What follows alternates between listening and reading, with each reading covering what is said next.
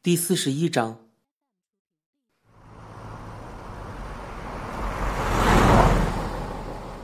我们到石碑荣总医院时还不到九点，而且又挂了特别号，丁大夫的门诊第一个就轮到傅老爷子。护士特别推了一架轮椅，把傅老爷子接了进去。我在外面等候了差不多四十分钟，丁大夫却亲自出来找我谈话。丁仲强大夫是一个身材高大、银发灿然的医生，穿着一身白制服，很有威严的模样。他把我叫了过去，语调低沉的说道：“你们老太爷的这次病很不轻呢，我要他马上住院。”“哦，呃，今天就进来吗？”丁大夫斩钉截铁的说道。“嗯，今天就住进来。”接着，他大略向我解释了一下傅老爷子的病情。傅老爷子的心脏一向衰弱，这次有心肌梗塞的现象，随时会休克。万一昏厥，一跤摔倒，即刻发生危险。接着，他便递给我一张他签的住院证明书，交代我说道：“你先到下面去办住院手续，你们老太爷正在做心电图。”我走到楼下住院处，替老爷子办妥住院手续。傅老爷子是老农民，不必预先交住院费。回到楼上，傅老爷子已经做完心电图了。他身上换上了绿色的病人睡袍，勾着背坐在轮椅上，让护士推往别的诊疗室。他看见我，却把我招过去，声音虚弱的吩咐我道：“你先回去吧。”拿两套我换洗的衣服来，还有我的牙刷、面巾。别的东西日后再说吧。这几天恐怕你要两头跑了呢。不要紧，老爷子。老爷子家里的药还要不要拿来呢？傅老爷子挥了一下手。不用了，听大夫说，另外开药。老爷子，我去了，马上就回来。晚上我不去上班了。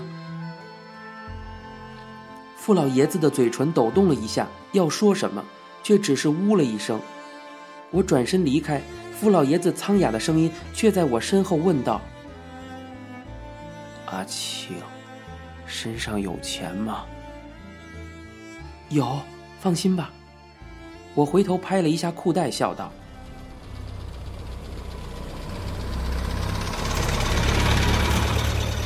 我匆匆的赶回傅老爷子家，家里静悄悄的。傅老爷子住了医院，整栋屋子一下子好像空掉了一般。我到他房中，从衣柜里拿出了几套换洗的内衣裤，他的牙刷、牙膏、洗脸手巾，我也都一并装进了一只塑料袋里。又从我房中的壁橱里找到了一件军用绿色的帆布旅行袋，把东西都放了进去。最后，我把一罐阿华田也一并带走了。返回荣总医院以前，我到安乐乡去转了一趟，想把傅老爷子发病住院的消息告诉师傅听。师傅不在，小玉、老鼠和吴敏三个人倒围在一张桌子上，一边吃饭。一边吵吵嚷嚷的，不知在争什么。我猛然想起肚子饿了，干脆坐下来，也跟他们吃点东西再走。小玉一看见我，却指着我咯咯笑着说道：“又来一个，叫他什么呢？叫他鲤鱼精吧。”老鼠跟吴敏都呵呵笑了起来。我也坐了下来，回应道：“你妈的，什么鲤鱼精啊？我看见你才是个狐狸精呢。”我把小玉面前的碗筷抢了过来，扒了两口饭。老鼠马上跳了起来，指着小玉道：“嘿，你看，你看，我跟小敏叫你狐狸精，你还不以为然呢？现在是公认的啦。”好吧，好吧，就算我是狐狸精，那么你是什么？你是耗子精，你是兔子精。小玉一边指着吴敏，一边指着老鼠叫着：“你呢，阿青？”你是鲤鱼精，咱们师傅是千年的乌龟精，阿熊仔嘛，哼，他呀是个超级的马猴精。那么咱们这个妖窟什么妖精都齐全了。今晚有人来游妖窟看人妖啊，咱们就收他们的门票，一个一百块钱，多看一眼加一百。那么咱们以后便不必卖酒了。小玉一边指着我们，一边说，顺手把老鼠手中的筷子也抢了过来，一边当当的敲着碗，一边用幼稚园的那首歌《两只老虎》的调子唱道。四个人要，四个人要，一般高，一般高，一个没有乱叫，一个没有乱跑，真奇妙，真奇妙。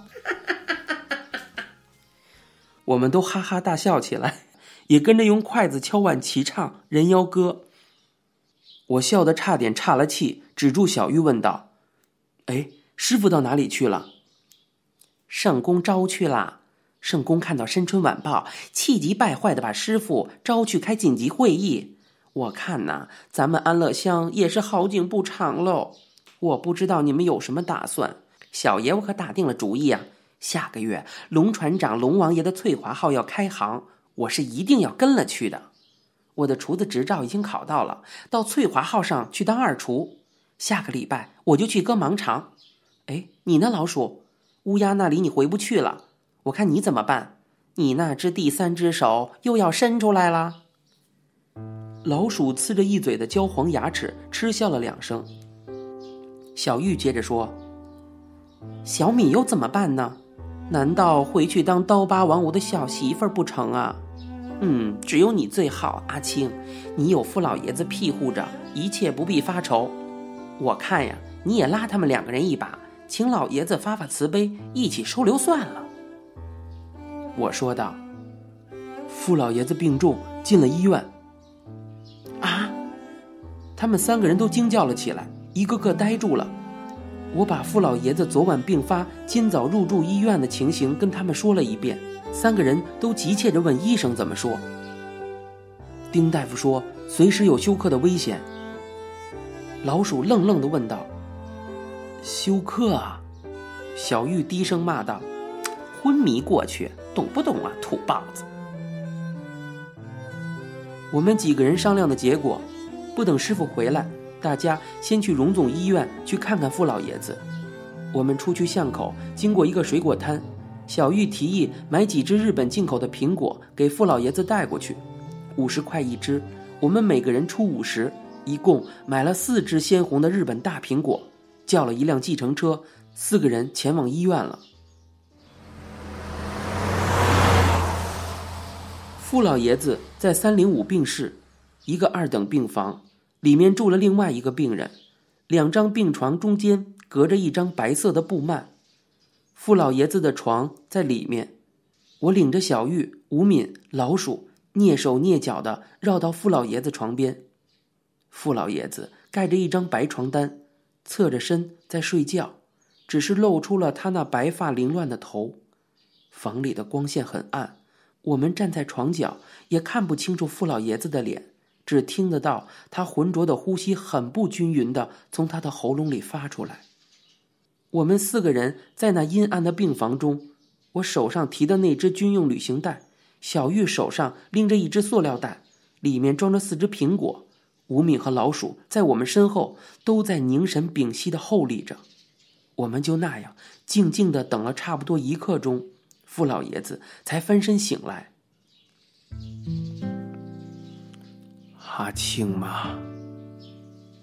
我赶上前去，弯下身应道：“我回来了，老爷子，衣服毛巾也拿来了。小玉、吴敏、老鼠也来看老爷子。”我指了一下小玉和吴敏，小玉、吴敏、老鼠一个个的蹭了过来。傅老爷子问道：“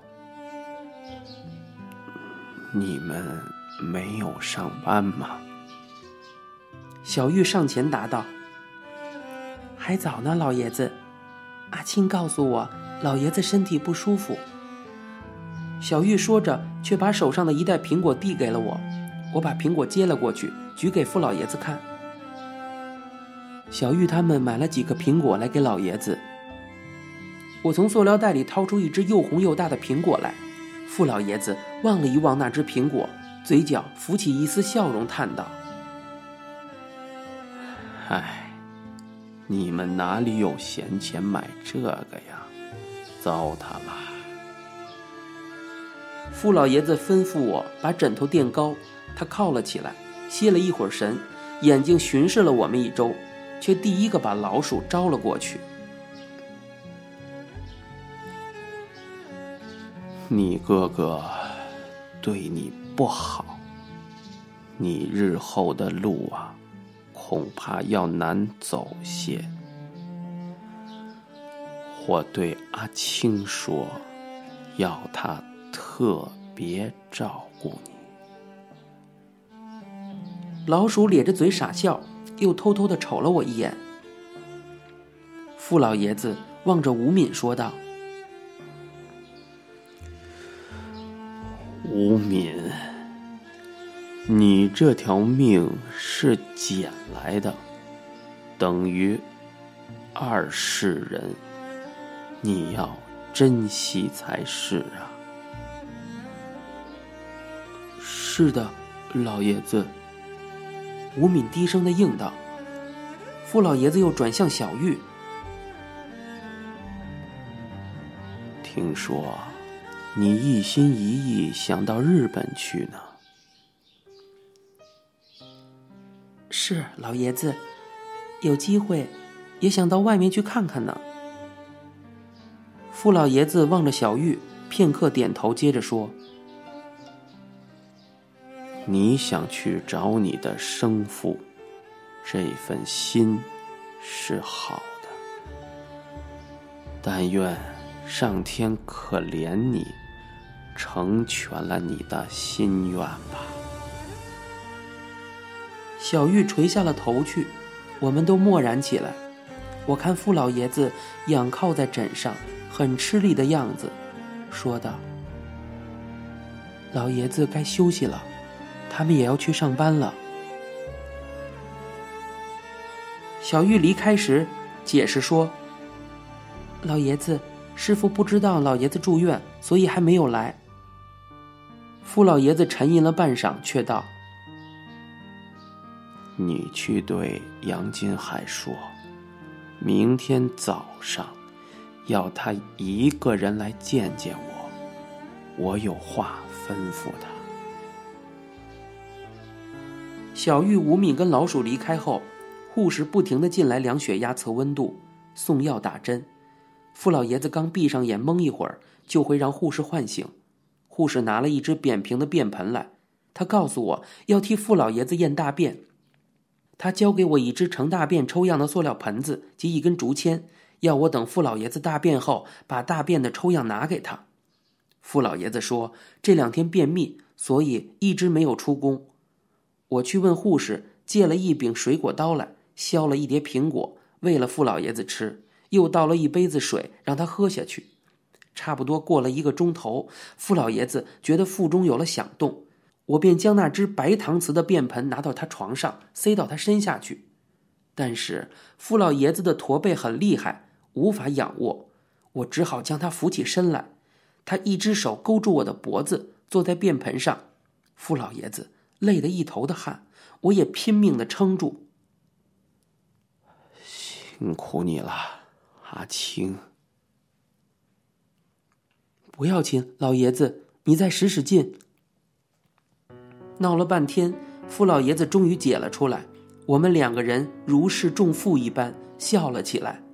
我递了卫生纸给他，让他擦拭干净，他才舒了一口气，躺了下去。便盆里是一堆乌黑的粪便，大概傅老爷子这几天身体不好，消化不良，大便恶臭。我捧着傅老爷子的大便到外面的厕所里去。挑了一些抽样盛到塑料盒内，然后拿给了护士小姐。我一直在医院里陪伴傅老爷子到晚上八点，探病的时间截止才离开。临走时，傅老爷子却突然叫住我，托付道：“阿青，明天早上替我到中和灵光育幼院去一趟，看看那个傅天赐。我答应明天去看他的，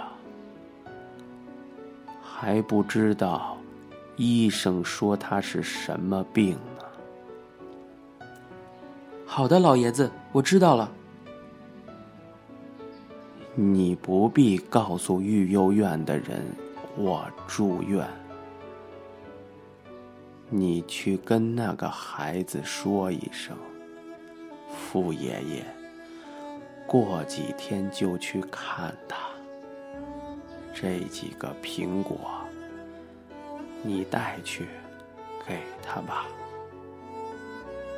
袋子里剩下了三枚苹果，我拿了两枚，向老爷子道别。便回去了。您现在收听到的是由白先勇原作、一辆松鼠播讲的《镊子》。